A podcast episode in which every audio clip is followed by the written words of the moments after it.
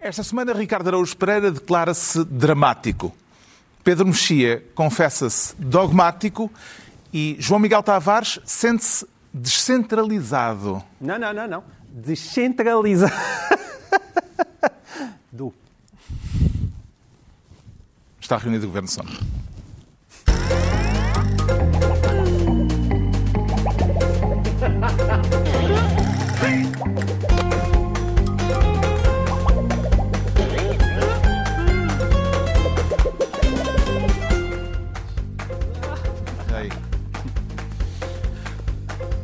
Ora viva, sejam bem-vindos. No final da semana em que voltámos ao estado de calamidade, depois de ter sido ultrapassada a barreira das 2 mil infecções por dia, e por isso o João Miguel Tavares vai ser ministro do Abanão.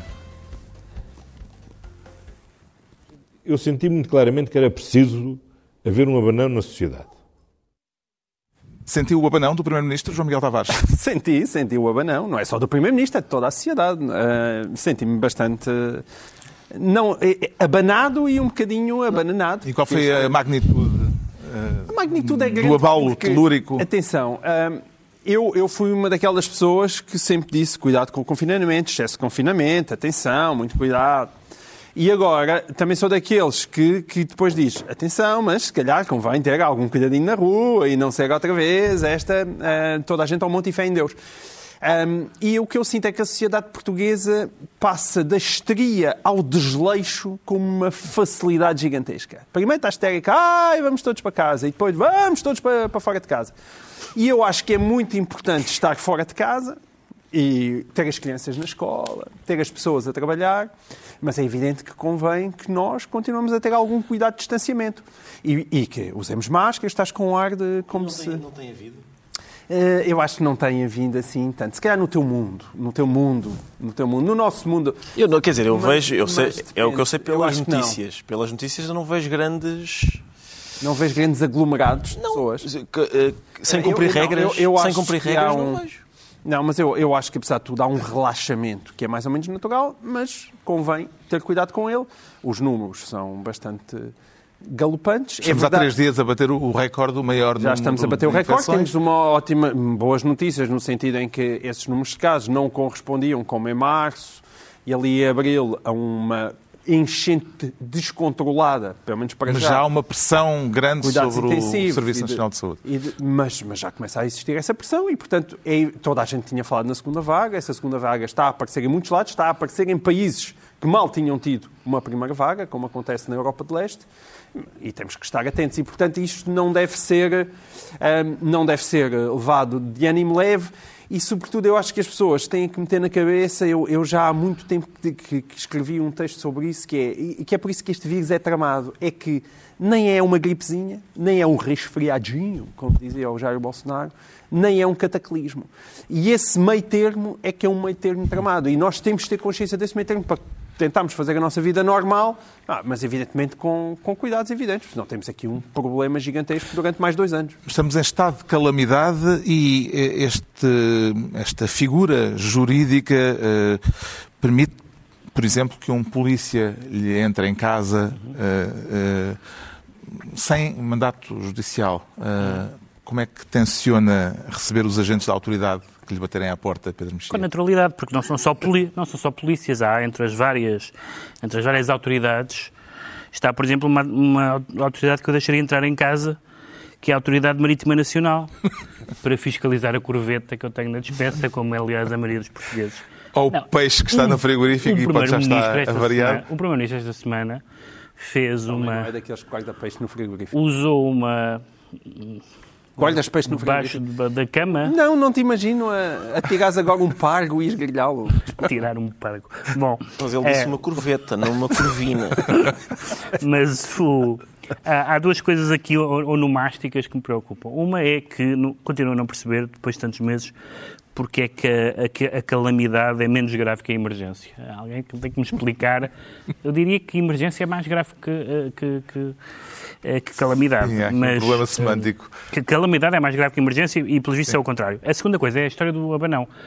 Há uma famosa expressão para, para a utilização de métodos duvidosos num outro regime, que é dar uns chafanões a tempo, eh, que era como Salazar se referia à polícia política. Era entrevista ao. São António chafanões a Ferro, tempo. é? Exato. Claro que não eram bem os chafanões.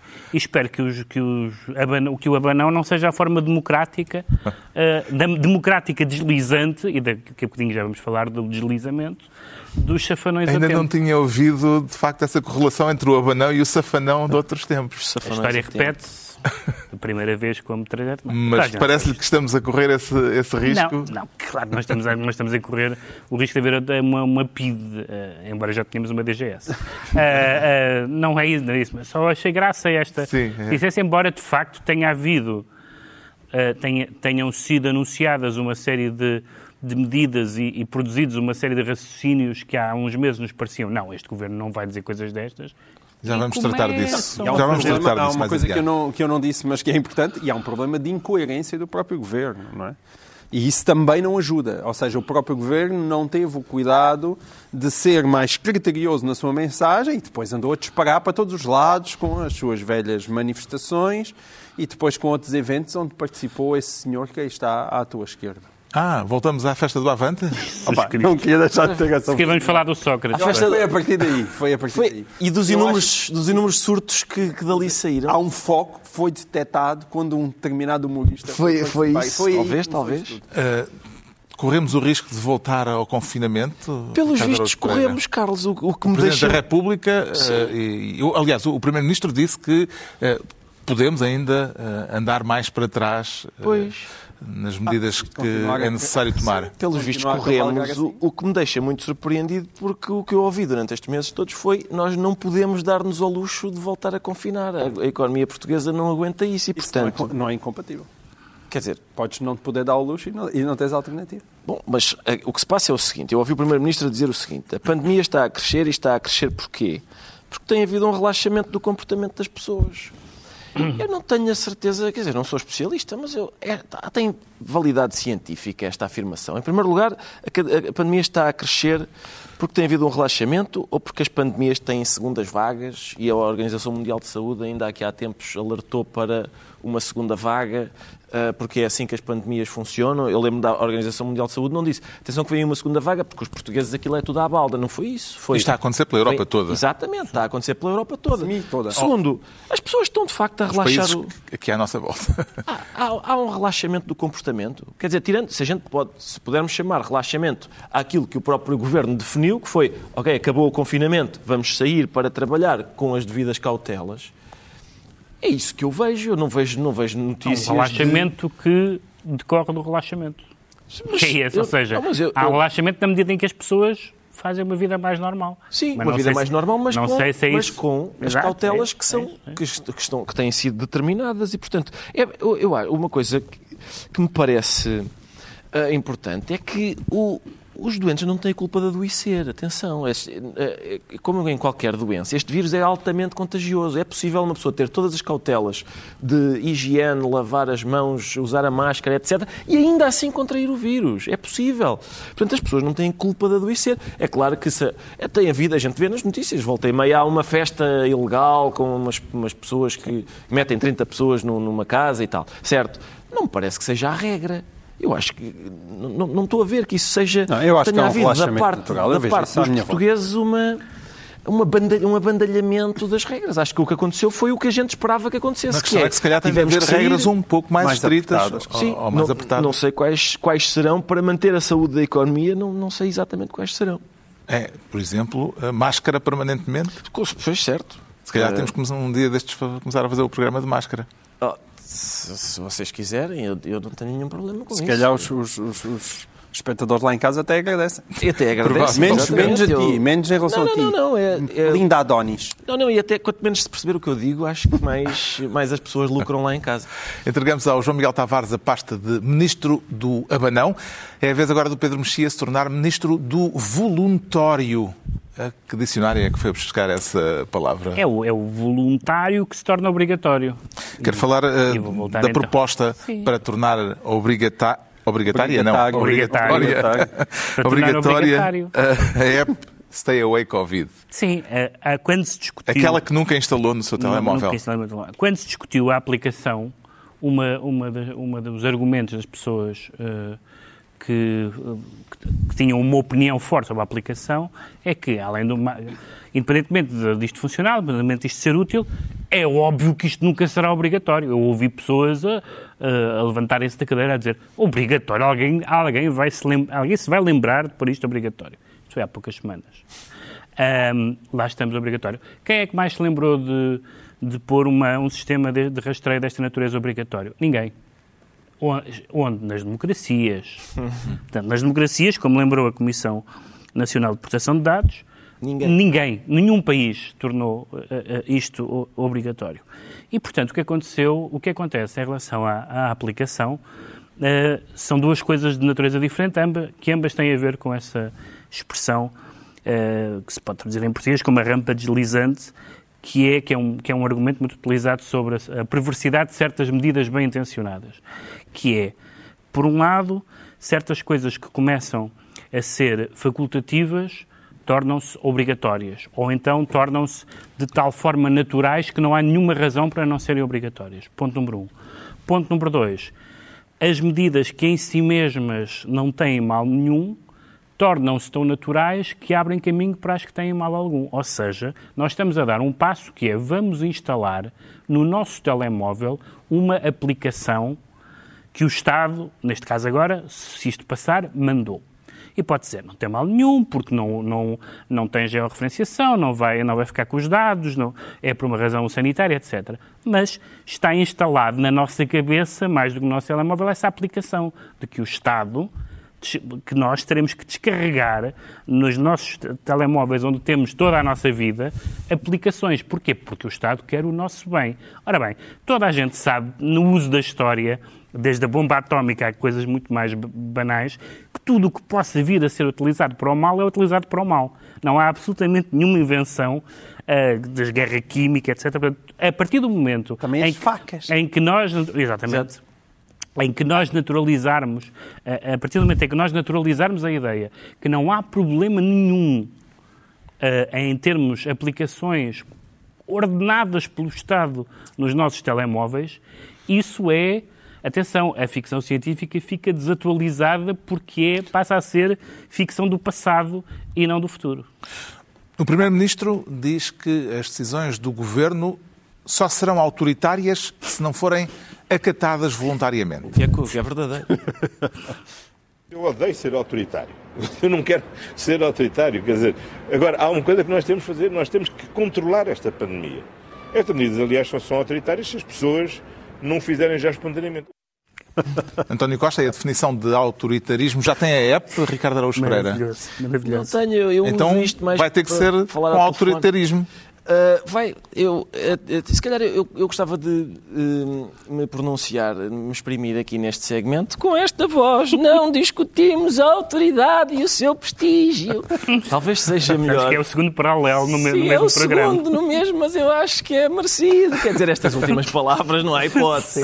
Não há hipótese. Eu estava à espera que fossem Sim, há- há Isto, que- a ciência política não valida esta, Estava à espera que esta fossem perspectiva. proferidas com voz de cana rachada, não é? Eu- o, o- o Costa tem esta voz de tenor, mas eh, isto merecia uma cana rachada.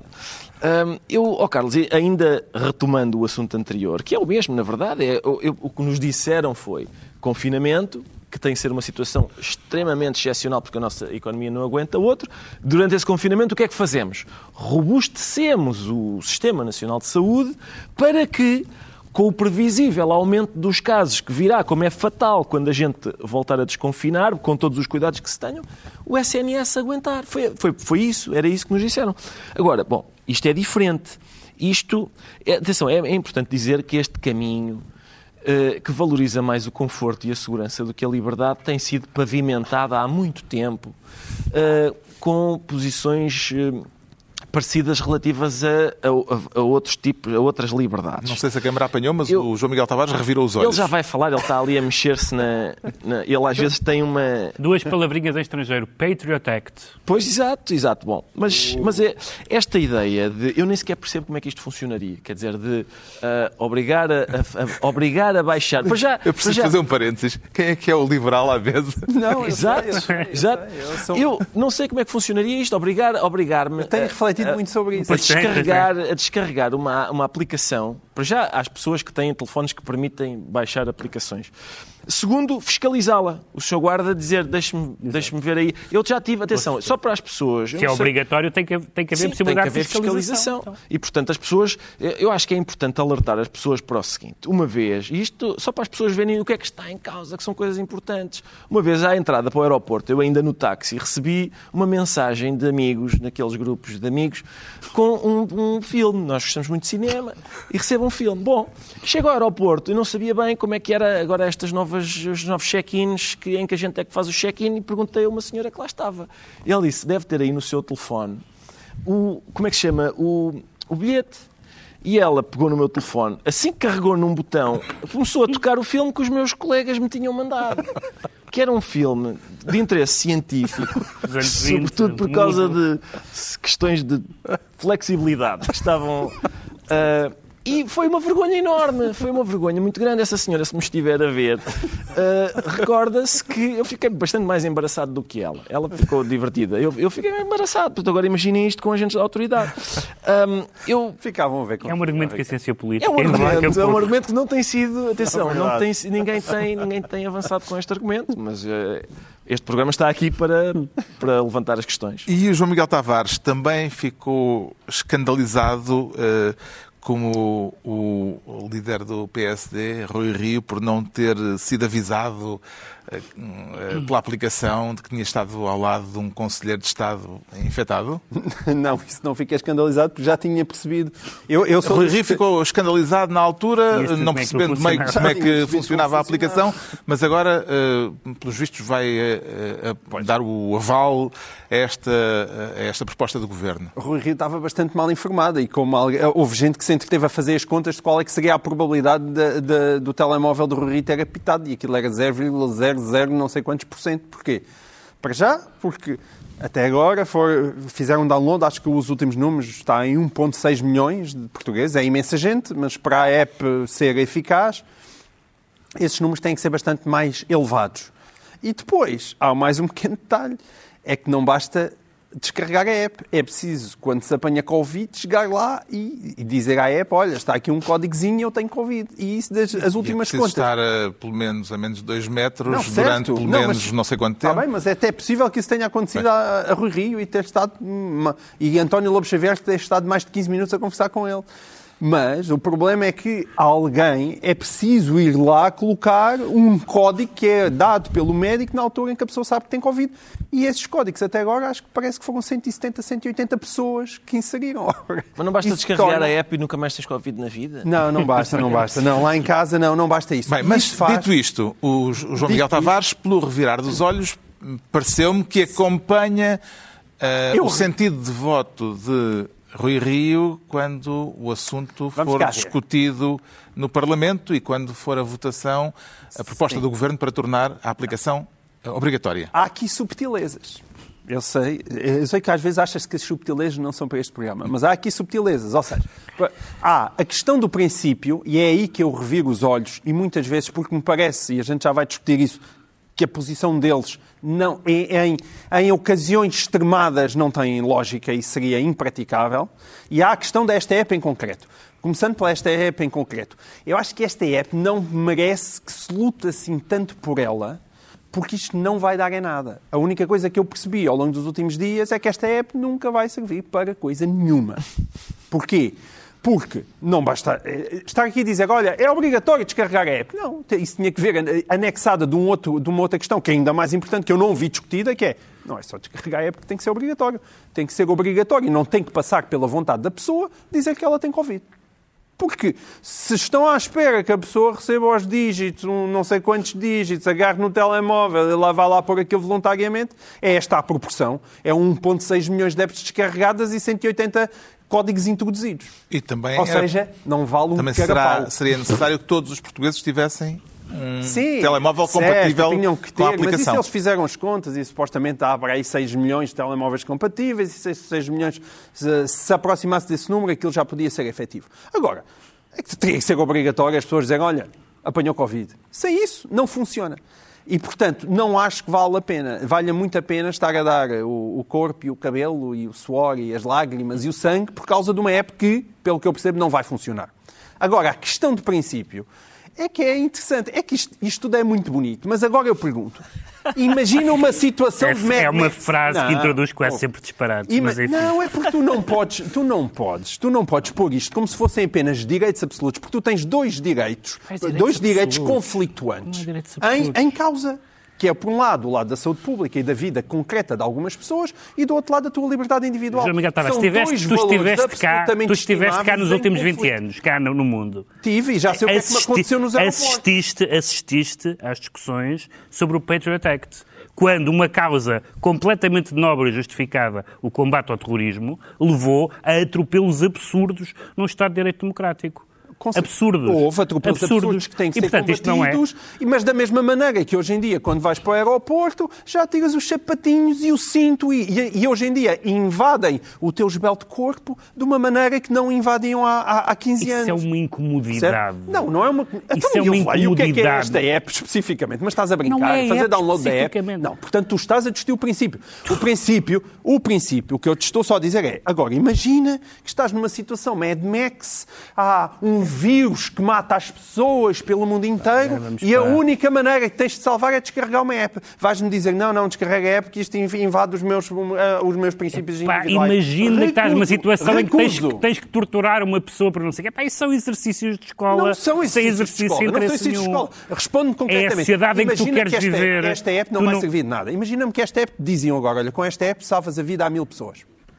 Achas que eu, não vou, eu não ou vou discutir a obra dessa de Queiroz e o Mandarim. Não é. Não vou, não, não vou discutir, não vou discutir o Mandarim No contigo. mundo das ideias, no mundo Não é no mundo das no ideias. Não, das ideias. tu é que estás a recusar completamente esta ideia evidente de que os Estados Unidos foram o ponta de lança, de que, pelas melhores razões, o Estado mete-se em tudo. Ouve as tuas conversas, tem os teus dados, lê os teus mails, lá, mas etc, tu consegues perceber o absurdo que é, por exemplo, eu tenho gente no Facebook a dizer que vergonha descarregar uma aplicação que invade a minha vida, que não invade nada. Estás no Facebook. Coisa no que- Facebook. Mas uma- a enganar Coisa que eu Há diferença entre o Mas obrigatório coisa e que o eu- facultativo. Coisa que eu no disse há-. Não, há dois problemas com Epá, esse argumento. O primeiro, é, o primeiro é ninguém te obrigou a descarregar o Facebook. Tá bem. Não é, o Facebook não é obrigatório. Isto é obrigatório. Isto é o Estado a obrigar-te a descarregar uma aplicação.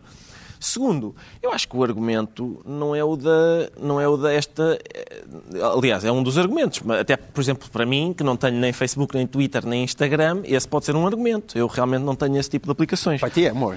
Agora, E para o Miguel Sousa Tavares. é, Exato. Agora, é, mas o argumento principal, não sei se tem a ver com a privacidade, tem a ver com o Estado. Primeiro, o Estado obrigar-te a descarregar uma aplicação. Segundo, o Estado poder ir fiscalizar se tu tens a, a aplicação descarregada. Ou seja, mexendo nas tuas coisas, Concordo contigo. indo ver as é coisas. absolutamente inaceitável, exceto em ocasiões absolutamente excepcionais. Pode vir a acontecer. Estão, neste momento, reunidas essas eh, condições absolutamente Com esta app, não. Ou seja, por isso é que eu te estou a dizer que com esta app não vale a pena estar a perder tempo Portanto, não votaria luta. favoravelmente Por isso é a te estou- proposta do, do Epá, Governo nesta do- matéria. do que- aquilo que eu vejo muitas vezes é um amadorismo enorme. Ou seja, eu acho que as pessoas não sabem do que é que estão a falar e acham que há ali uma coisa mágica que quando a gente se para para sentar e os especialistas olham para aquilo, aliás, eh, eu hoje em dia já vi gente que esteve eh, ligada à construção daquela app dizer, olhem, desculpem, se isto for compulsivo não funciona, porque é preciso ter o Bluetooth ligado e, e outras 500 coisas, não vai funcionar assim. Portanto, a discussão em si, possivelmente, é bastante ridícula.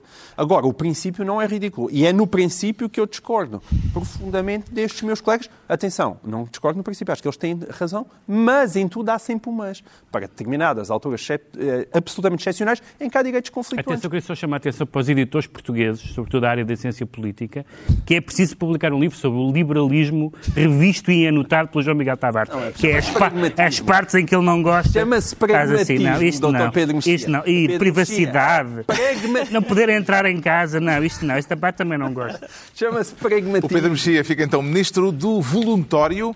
É a vez agora do Ricardo Araújo Pereira se tornar ministro do beijo. Infelizmente, o Covid não se afasta dos casamentos, dos batizados e de outros festejos, pelo contrário, estão aí presentes. Claro que isto tem que ser tudo interpretado com bom senso. Eh, Daqui não resulta que os beijos, que os, que os noivos não se beijem. Sim, Podem beijar-se. Pois podem. Beijem-se Eh, os noivos. Qual é o problema? É que a partir do momento em que os beijos são autorizados pelo Primeiro-Ministro já não me sabem a nada. Atenção, esse é um dos primeiros, um primeiro Está problema noivo? disto. Não, não Autorizado estou. e provavelmente fiscalizado. Exatamente, um primeiro problema é este. Isto Carlos, só é autorizado nos casamentos para noivos. Certo. Nada de agora aproveitar Os convidados ficam a mesmo encher no assim, dedo. ó, Carlos, eu- metade das coisas que eu... Com, com que ficas sem entusiasmo está-me a Não, preocupar. porque repara, metade das coisas que eu faço no quarto só me animam porque eu sei que a Bíblia proíbe. Eh, portanto, ter, ter a autoridade. Quando, a partir do momento em que as autoridades me permitem fazer coisas. Proíbe, mas representa. Certo, exato, representa, isso não há dúvida. E representa até algumas que eu não, não tenho qualquer espécie de interesse em fazer. Mas, mas sim, a partir do momento em que a autoridade vem eh, validar as minhas práticas, designadamente ao nível do beijo, eu sinto, sinto, menos, eh, sinto menos entusiasmado para as praticar. Sobre essas que não quero praticar, eu fiquei curioso quanto ao, ao versículo. Faço, sim, eu depois faço uma lista. Faço uma lista Versículo Sim, e- porque há, apesar de tudo há, há várias. eh, há várias. Será necessário começar a Metem- treinar beijos com metem- máscara? Metem membros da família e tal. Ahm, beijo com máscara, eu na- não tenho nada contra. Membros da família com boas razões. Com- Hein? sim, sim, é exatamente. Miguel Tavares, com boas razões. Incesto não, exceto. Exceto, Em claro. casos em que, bom, razões ponderosas. Um cenário Mad Max. Sim. Bom, exatamente. Se todos Olha, formos se- irmãos, como diz a Não, se foram os últimos representantes da espécie na Terra. O mano e a mana. O Mano e a Mana é os isto, últimos. claro. Os últimos representantes da espécie na Terra. Se eles não, a espécie acabava. Sim ou não? Pronto, aí está, aí está um problema filosófico que é levantado É poucas um- vezes nas aulas de filosofia. eu não tenho nada, oh Carlos, não tenho nada É, contra... é um bom, pro- um bom pressuposto para um programa da tarde Sim. que o João sim, Miguel sim. pode propor assim, coisas mesmo. eh, Sim, sim. Mas, mas estas coisas. Que à ser experiência comum, eh, coisas assim. Eu não tenho, oh Carlos, não tenho nada contra beijos com, com a máscara. Se for preciso, com a máscara, a minha experiência é, diz-me que eu hum, tenho mais hipóteses de ser beijado se, se, se não se vir a cara. Se não se vir bem a minha cara, tenho mais hipóteses. Tenho tão mais hipóteses. Não, não, historicamente. O, é- o- Ricardo leva eh, o princípio da autodepreciação até ao limite do absurdo. Não, mas Sim, é assim. é. Mas Está preparado para andar de máscara mesmo na rua sempre? Está, aliás, eu, eu hoje. Se Eu, mandar. Não, eu nesta altura já quase, nesta altura já quase faço isso. Fa- basicamente, eh, quer dizer, na rua, se estiver muito, se estiver em grandes aglomerados, sim. Se não houver ninguém na rua, não, em princípio não vale a pena. Mas se te mandarem, se Eu, for às vezes- obrigatório, tu deixas que o governo mande na tua cara. Mas não no teu telemóvel. Quer dizer, eu, O governo está a mandar no teu nariz e nas tuas orelhas. o governo manda em coisas que eu faço em público. Ah, bom. Manda, manda em coisas que eu faço em público. Eu, por exemplo, eu conduzo em público e o governo diz assim: tens que pôr o cinto. Eu Ou então mandam-te soprar para um balãozinho Se faz tu um sopras. balãozinho, sim. Não se um balãozinho. Mas também é uma invasão da mas- tua liberdade individual. Mas deu sempre 0,0, que a mim não me apanham. Exceto com o telemóvel, quando é preciso é preciso, verificá-lo. exato, sim. Também é Telemóvel. 0,0. Então, senhor, está 0,0 também no meu Em que telemóvel. medida é que a evolução eh, da situação requer medidas excepcionais, eh, Pedro Mexia? Claro que requer medidas excepcionais, mas o Primeiro-Ministro, noutra, noutra matéria, que foi o Orçamento de Estado, eh, falou, apelou para, um, para aquele critério eh, um pouco indefinido, mas importante do bom senso. E, portanto, as medidas têm que, têm que ter bom senso, até porque, vamos lá ver, o Estado é um Estado, é um Estado democrático e, portanto, nós temos esse eh, conforto de que eh, os nossos governantes foram eleitos e de que há, e de que há órgãos de fiscalização e tudo mais. Mas há uma longa história de teoria, de teorização política e que não exclui a democracia de leis injustas e de desobediência civil.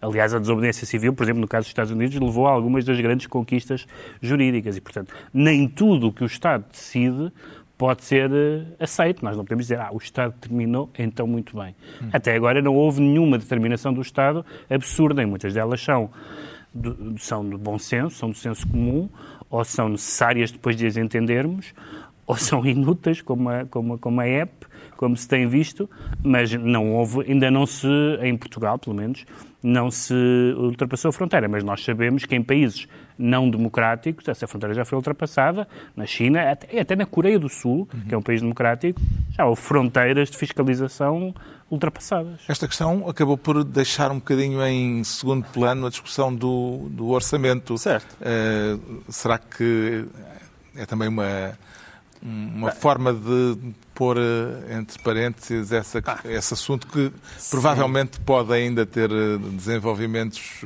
Mas, graves. Sabes que eh, o António Costa, só pela pequena amostra que nós aqui, aqui fizemos neste programa, multiplicou-se, desmultiplicou-se em, em, declarações, algumas das quais são ótimas para o Ricardo Araújo Pereira aproveitar no próximo domingo, porque são, são desastradas, são escorregadelas, são coisas que extrapoladas mostram o tal autoritário que António Costa não quer revelar. Uh, mas eu, eu quase tenho pena de António Costa, porque uma coisa é lidar, lidar com o Covid. Lidar em simultâneo com o Covid e com a Catarina Martins é, pode ser demasiado só para um único político e para um único ser humano. E, e aí eu. ele, eu acho que ele está a ver a sua vida andar para trás.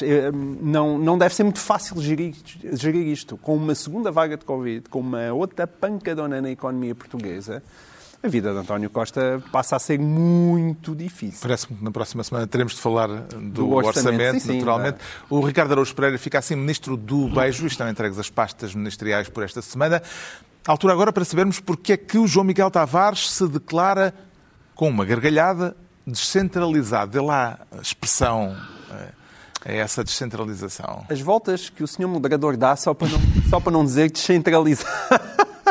Ah, bem é, feito. É uma pena. Sim, porque é isso. É Agora isso, saiu melhor do que há bocadinho. Foi? Ah, sim. Então, mas posso tentar outra vez. Como é que é? Descentralizar. Portanto, trata-se do. Isto pode pegar, isto pode começar a pegar. Mas ouve lá, mas, é, mas atenção, isto não é só uma piada, isto é o, o, o exato retrato da realidade. Descentralização é de rir à gargalhada, portanto. Sim, porque... Quero falar da eleição direta pela primeira vez. Ah, Foi a eleição direta. Faz assim, faz aspas, diz isso, a eleição. Dos presidentes das Comissões de Coordenação e Desenvolvimento Regional, as CCDR. Uh, que balanço é que faz deste novo método, João Miguel Tavares? Pá, dentro das patetices de 2020, eu acho que foi das, das, Está no top 3. Está no top 3 e houve muitas. E, quer dizer, eu, a mim não me chateia só que as coisas sejam mal feitas. Isso chateia, mas e depois quando vem com uma pitada de sonsice, é aí que eu fico maluco. É aí que eu fico maluco. E, portanto, isto foi uma negociata inconcebível. E depois de coisa acontecer, vem António Costa para o Twitter e diz saúde os presidentes e vice-presidentes hoje eleitos para a CCDR. Pela primeira vez não foram nomeadas pelo governo, mas eleitos pelos autarcas da região. É preciso uma lata. Uma lata inconcebível. Não foram nomeados pelo governo, é verdade, não foram nomeados pelo governo. Foram apenas escolhidos entre Rui Rio e António Costa. E, portanto, chamar isto uma descentralização é uma coisa completamente ridícula. Há cinco CCDRs neste país e antes disso acontecer, o que, uh, Rui Rio e António Costa escolheram como é que elas iam ser divididas. Combinaram previamente o resultado final. Três para António Costa, Lisboa, Val do Tejo, Alentejo e Algarve duas para Rui Rio. Houve uma que teve tremida porque havia dois candidatos? Houve uma no Alentejo. Ia, acontecendo eu... democracia. Ia, ia acontecendo. Eu, eu fiquei. Ui, ficar, ai, quase que aconteceu. E quase que aconteceu Vergonha dois candidatos. Porque aquilo foram 500 e tal, por 40 e tal, 480 e tal votos, foi ali 95. Nos outros, houve uma lista única. E essa lista única foi apresentada, foi, foi combinada entre António Costa e Rui Rio. E a própria maneira como aquilo foi feito fazia com que tu só pudesses apresentar um candidato se tivesses 10% do, do, do número de eleitores. Isto foi uma coisa completamente fechada, uma simulação de democracia. Quer dizer, se isto fosse na Turquia, na Hungria, na Rússia, estávamos todos nós a gozar, isto aconteceu em Portugal. E, e as próprias pessoas que foram votar, estamos a falar, os votantes nestas eleições era uma espécie de colégio eleitoral composto pelos presidentes de Câmara, os vereadores municipais, deputados municipais.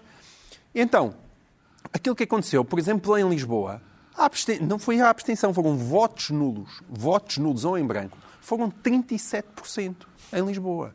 30. Portanto, expressão do descontentamento. Com certeza é uma expressão de descontentamento de gente que dizer vocês estão a gozar comigo. Como é que, de facto, como é que se é isto a avalia- regionalização do país ou o início da regionalização, boa sorte. Como é que avalia esta panelinha entre os dois maiores partidos nesta matéria? Acho, que- Ricardo Araújo acho Pereira? que foi, foi. Eles, em princípio, reuniram-se e disseram: epá, ó, o, o Costa disse: ó ó, ó, Rio, há aqui uma coisa chata, como é que se- começa por D, como é que se chama aquilo? E o outro, não me digas que é aquilo da democracia. É isso mesmo. Como é que a gente está de contornar isto? Já sei. E foi isto, foi esta, esta negociata. São, esta, é, é importante dizer que estas CCDRs são é a Comissão de Controle e Desenvolvimento Regional, é assim que se chama? Sim, mais conhecido por os tipos que gerem os fundos Que europeus. gerem os fundos Comissões europeus. de coordenação. Coordenação. comissões de coordenação, Comissões de coordenação e é desenvolvimento regional. E desenvolvimento regional. São pessoas que são só cinco, o que, portanto, é o mais parecido que há com, com regionalização, embora seja, me parece que fica aquém, né? porque são cinco regiões muito, muito grandes. Ah, mas ainda assim, são as pessoas que ah, ah, recebem e destinam os. Decidem sobre os fundos europeus. E, portanto. hum, eles o que, o que fizeram foi viciar o jogo, foi, foi fazer aquilo que o João Miguel disse: toma, ficas com três, eu fico com dois e vamos embora. Vê algum sinal de descentralização neste processo? Pedro Continua Mexia? sem dizer da maneira certa. É engraçado, é engraçado que é um método, foi um método concebido para um resultado que já é eh, adquirido no país, que é eh, são 11 contra 11 e no fim o PSD e o PS, e o PS entendem-se e distribuem os jogos. Portanto, esta, esta mais do que o método eh, e a, a- a menorização, do, evidentemente, dos outros partidos e dos movimentos de cidadãos, que é uma coisa que o PSD e o PS particularmente hostilizam eh, e mal, porque os partidos, eh, os movimentos de cidadãos e as candidaturas independentes têm, têm o seu lugar. Eh, mas eh, nós passamos do céu das ideias do municipalismo, do Alexandre Herculano e tudo, coisas muito simpáticas para, para a nossa autoestima enquanto país decente, para acabarmos nesta, nesta ideia de que de que decidem, de que decidem os dois, como, como decidem os dois os cargos do Estado, as empresas públicas, etc. Se há alguma coisa realmente realmente eh, insuportável na vida democrática portuguesa das últimas décadas é que há umas reuniões onde os, principais, os dois principais partidos decidem quase tudo o que há para decidir. E isso aparentemente não mudou nem com as mudanças do arco da governação, nem com as candidaturas ahm, independentes, nem com, nem com o afundamento da regionalização. Tudo isso continua.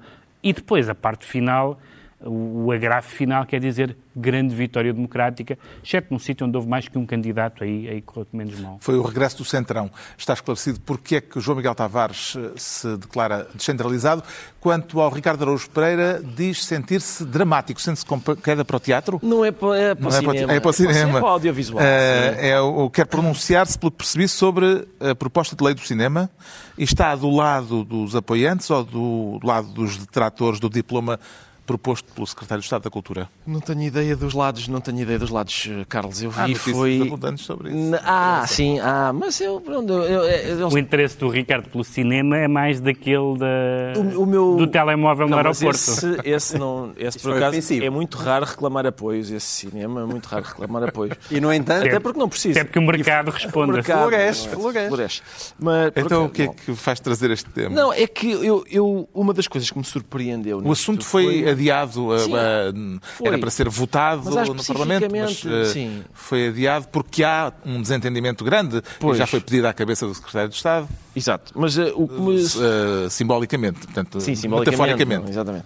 Mas o que me surpreendeu, acima de tudo, foi aquela ideia do Ministério da Cultura encomendar a uma consultora privada estrangeira um plano estratégico para o futuro do audiovisual que os contestatários, portanto, provavelmente um desses lados, não é? os contestatários dizem que é uma forma de o Ministério da Cultura se demitir das suas responsabilidades. Eu acho difícil contestar isto. Acho que seja difícil. E mais, além de ser difícil contestar, parece-me haver um padrão do Ministério da Cultura a alijar. Hum, já viram que se- alija-se sempre responsabilidades. Tu nunca alijas outra coisa. Não. Nunca alija... Já alguma vez alijaste outra coisa que não fosse responsabilidade? alijar uma carga em geral. Nunca alijas, quase nunca alijas carga. Alijas responsabilidades e mais nada. E envidas esforços. Também não envidas outra coisa. mas, mas é isso, é, parece-me. Aliás, parece haver um padrão. Parece haver um padrão que é. Não sei se se lembram de. Mas, ora bem, vamos apoiar a música. Ó Júlio Isidro, escolhe aí três músicos e depois esses três escolhem outros três. Então, é pá, esta escolha é problemática. E o Ministério, eu não fui. Isso foi o Júlio Isidro. E agora é, ó lá, mas ó, ó, ó consultora estrangeira que em princípio tem menor sensibilidade para a nossa realidade, delineia aí um plano para o futuro do audiovisual português. Para quê? Mais uma vez, depois, então, mas isto, se correr mal, não fui eu, foi a, foi a consultora estrangeira. Eu não sei se não valia a pena nomear a consultora estrangeira Ministra da Cultura. E, e, saltávamos o intermediário. Para que haver um intermediário? Consegue entender os desentendimentos a este respeito no mundo do cinema português, Pedro Mexia? Sim, os desentendimentos são de várias natureza, mas, mas acho que é saltar... E antigos, não é? São antigos, acho que é saltar etapas. Estamos a falar de, quer de consultoras estrangeiras, quer de... Quer estar a falar das Netflix, etc. Porque, na verdade, o que existe é um problema, antes de mais, nacional e que tem que ser resolvido. E o problema, como tem, como tem denunciado algumas das pessoas do setor do cinema, é que há obrigações já existentes do Estado português que não estão a ser cumpridas. E, portanto, nem é preciso agora toda a discussão, que eu acho complexa e não, e não, e não me parece que haja uma solução óbvia, das plataformas e tudo isso, e dessa ideia que o Ricardo estava a dizer, de serem outros a determinar. Mas há um Instituto do Cinema que não deve ser desvalorizado, há obrigações de entidades, de operadoras, de canais de televisão, etc., que muitas vezes não são cumpridas ou são cumpridas nos serviços mínimos ridículos. E, portanto, como se costuma dizer, primeiro o básicozinho, que é fazer cumprir o que já há e depois então ter sonhos de mudar o mundo do audiovisual mundial. Que título, João Miguel Tavares, daria a uma notícia sobre este conflito em que já foi pedida, como já referi, é a cabeça do Secretário de Estado da Cultura? No assunto que me interessa seria qualquer coisa do género o mercado mostra o nariz e o Estado contra-ataca embora aqui, na verdade, o Estado uh, até está aparentemente mais do lado do mercado, então. que seria uma raridade. Então há uma, então, digamos uma incongruência que... nesse título. Ok, então façamos antes. O mercado mostra nariz e aqueles tipos que costumam estar sempre encostados aos apoios do Estado contra-atacam. Como título, não vai lá de mim. Pois não. não é porque isto, é, é, a questão, esta questão é, é, não, é, é, muito interessante, não tanto se calhar pelo lado da consultora inglesa, mas pelo lado de Netflix versus Zika, que é o que, que também pode ser Netflix versus Zika, que é o que está aqui em cima mas isso da, é uma mesa. discussão interessantíssima, mas global, que não pode ser uma discussão Mas portuguesa. das cartas abertas que eu andei a ver, os dois grupos estavam aí, estavam uh, uh, posicionados dessa maneira. É e eu aí não tenho dúvidas. Ou seja, basicamente as posições é ou os Netflix desta vida levam com uma taxa em cima, têm que pagar X euros, esses X euros vai para os bolsos do Estado e, e passa a ser distribuído via ICA. O que é que isso significa? Que significa que passa a haver muito mais dinheiro para o cinema português, distribuído das maneiras que nós conhecemos, ou então Netflix apoia diretamente os produtores nacionais e o dinheiro das Netflix desta vida vai diretamente para os produtores nacionais, consoante o seu interesse para os projetos que estão a ser mostrados, e o ICA continua com a sua vida. Ou seja, passa a ser o Netflix o Ministério da Cultura. Não passa a ser o Ministério da Cultura o Netflix, no sentido em que o ICA continua com a sua vida. Eu não sou contra de todo o apoio do, do, do, do Estado ao cinema português, mas acho que deve haver outros canais. E, sobretudo, quando eu olho para aquilo que são as HBOs e a, e a, e a maneira como cresceu as Netflix e todos esses canais de conteúdos pagos, não foi, não, o, resultado disso não foi um abaixamento da qualidade da televisão. Bem, pelo contrário, foi um aumento da qualidade como nunca se viu. Convém também ter não é só uma questão de qualidade aqui, também é uma questão de diversidade. Exato. Já sabemos então não é bem, a mesma, não é bem a mesma coisa. E não. quer agir o Netflix pagar ah, menos Mas a diversidade vale para os dois lados. Deixa lá, a Netflix também, é, também contribui para a a gente tem que pagar menos o Netflix. Peço desculpa, eu acho que o senhor moderador Sabemos está a dizer porque é que o Ricardo Araújo Pereira se anuncia dramático e agora vamos ter muito pouco tempo para tentar perceber porque é que o Pedro Mexia se declara dogmático eh, e de que modo é que o dogma pode ser um problema. Muito rapidamente, porque o partido de, de Kennedy um, lembrou-se de achar que é problemático um católico exercer cargos. cargos Portanto, o Partido públicos. Democrático Americano Sim. quer falar das audições quando do Senado norte-americano. Quando Kennedy se candidatou à presidência, uma das linhas de ataque é que ele ia receber ordens do Papa, literalmente. Isto foi dito e escrito, uh, porque era o primeiro presidente católico. Uh, Joe Biden também é católico, uh, mas os, os, democratas começaram há uns anos agora, por causa de, de, de apelar ao voto católico e de não cometer o mesmo erro, baixar um bocadinho esse tema, mas uma, uma senadora democrata tinha perguntado à, à, à, juíza que foi agora, que foi agora nomeada para o Supremo, e que provavelmente será confirmada, numa, numa audiência anterior para um outro Tribunal Superior, disse o dogma é forte em si. Parece uma coisa da Guerra das Estrelas. Uh, no sentido de que era uma pessoa que tinha convicções religiosas. Ora, a história do uh, Supremo Tribunal mostra que mesmo nas pessoas que têm convicções ou políticas ou religiosas, a quantidade de vezes que se afastaram delas para votar do ponto de vista jurídico e do ponto de vista legal são bastantes. Basta dizer uma coisa, um dos, uma das pessoas que, acho que até um dos redatores do, da famosa decisão do Roe versus Wade do aborto era um, um juiz republicano. Está, portanto, por dizer que eh, a linha de argumentação dos democratas não foi a melhor. Sobre as posições, acho que, ela, acho que eles recuaram um pouco e pode-se discutir perfeitamente as posições dela sobre os assuntos concretos. É para isso que servem as audiências. Agora, que tenha uh, voltado essa coisa de, ai, uma católica, e quem diz católica, podia ser judia, podia ser, seja o que for, parece-me um retrocesso. Pronto, não temos tempo para mais, havemos de falar das eleições americanas em próxima oportunidade.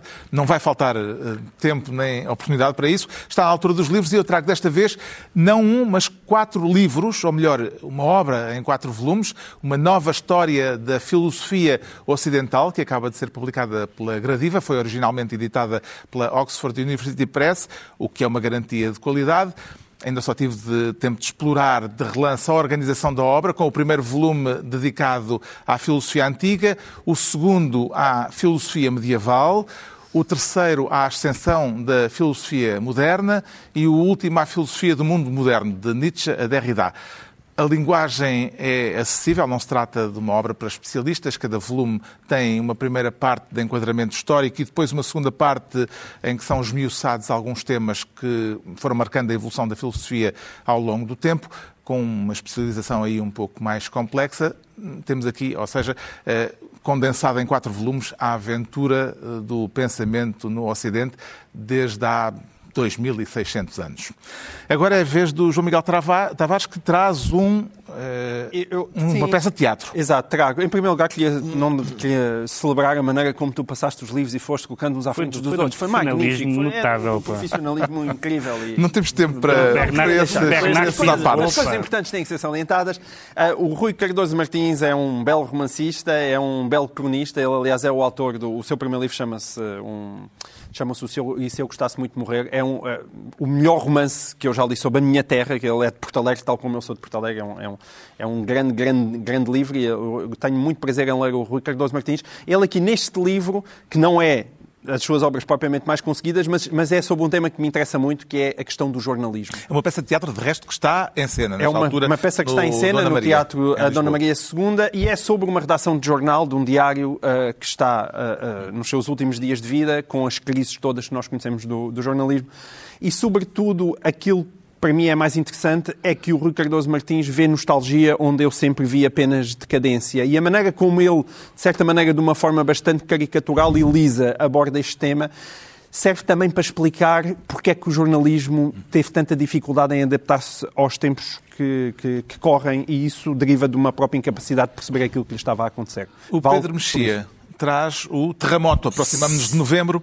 Sim, exatamente. O Mal sobre a Terra, a história do grande terremoto de Lisboa, de uma historiadora brasileira chamada Mary Del Priore, e que, tal como muitos outros, há muitos livros sobre o terremoto, naturalmente, tanto de portugueses como de estrangeiros, e este livro é, é dividido em, em, em, três partes, que é o antes, o antes, o durante e o depois, e o depois é particularmente interessante porque o terremoto de Lisboa não é apenas um facto, é... Uh, tornou-se rapidamente uma interpretação e não uma interpretação sobre o fenómeno físico terremoto, mas sobre a civilização, Deus uh, uh, e tudo isso. Uh, Kant escreveu sobre o terremoto de Lisboa, Voltaire escreveu sobre o terremoto de Lisboa e, e, e o livro também acompanha isso e é uma ideia muito interessante que é que é um grande desafio para um historiador, que é a ideia de imponderável na história. A história não acontece apenas pelas regras do A que leva a B, mas há acontecimentos, às vezes, decisivos na história do pensamento, como foi este grande terremoto, que não estava, não estava nos planos, embora seja embora tenha acontecido por razões que se explicam e possa, aliás, vir voltar a acontecer. O Ricardo Araújo Pereira traz um livro sobre livros. Exatamente, um livro sobre, sobre, autores, sim. É um livro organizado pelos professores eh, Miguel Tamen, António Feijó e João Figueiredo da, da Faculdade de Letras da Universidade de Lisboa. Uh, é um livro que se prevê que, se, que, tenha, digamos, a sua dimensão de polémica, porque se trata de escolher uma lista de autores que, o, que os editores consideram que são os que formam o cânon da língua portuguesa, e por isso vai haver certamente, e até é saudável que assim seja. Da literatura são, portuguesa. portuguesa da língua, talvez fosse Desculpa, outro. Língua, sim. Não, não, que, talvez fosse outro livro. Sim, esse, eu até, até os encorajaria a fazer esse outro livro. Da literatura portuguesa, sim. Um, e, portanto, vai haver discussão sobre porque é que alguns destes nomes uh, entraram, porque é que outros uh, foram excluídos. De qualquer modo, são uh, ensaios extraordinários, eu diria, sobre, uh, sobre, essa, sobre uma lista de autores. Cada autor tem direito a um ensaio, exceto dois, Fernando Pessoa e, e Luís de Camões têm direito a dois ensaios cada um. O, próprio conceito de canon é discutido, depois há, há, há também ensaios sobre, não sobre autores, mas uh, sobre o barroco, ou sobre memórias, ou sobre revistas. Ou... E depois, além dos três uh, editores, Há aqui, há aqui autores que, que escrevem os ensaios, eh, alguns, eh, como por exemplo a Maria Sequeira Mendes, o Abel Barros Batista, o Gustavo Rubinho, o Fernando Cabral Martins, alguns dos quais eu tive a sorte de ser aluno, e outros que aprenderam tanto comigo como Pedro Mexia, também cá está. E portanto é, há essa mescla de, de, de autores que me ensinaram muito e outros que beberam também muito da minha do que eu tenho para dar, não é? Fica o canon, o canon da literatura uh, portuguesa. Está concluída assim mais uma reunião semanal. Dois, oito dias, aqui à mesma hora, novo Governo Sombra. Pedro Mexia, João Miguel Tavares e Ricardo Araújo Pereira.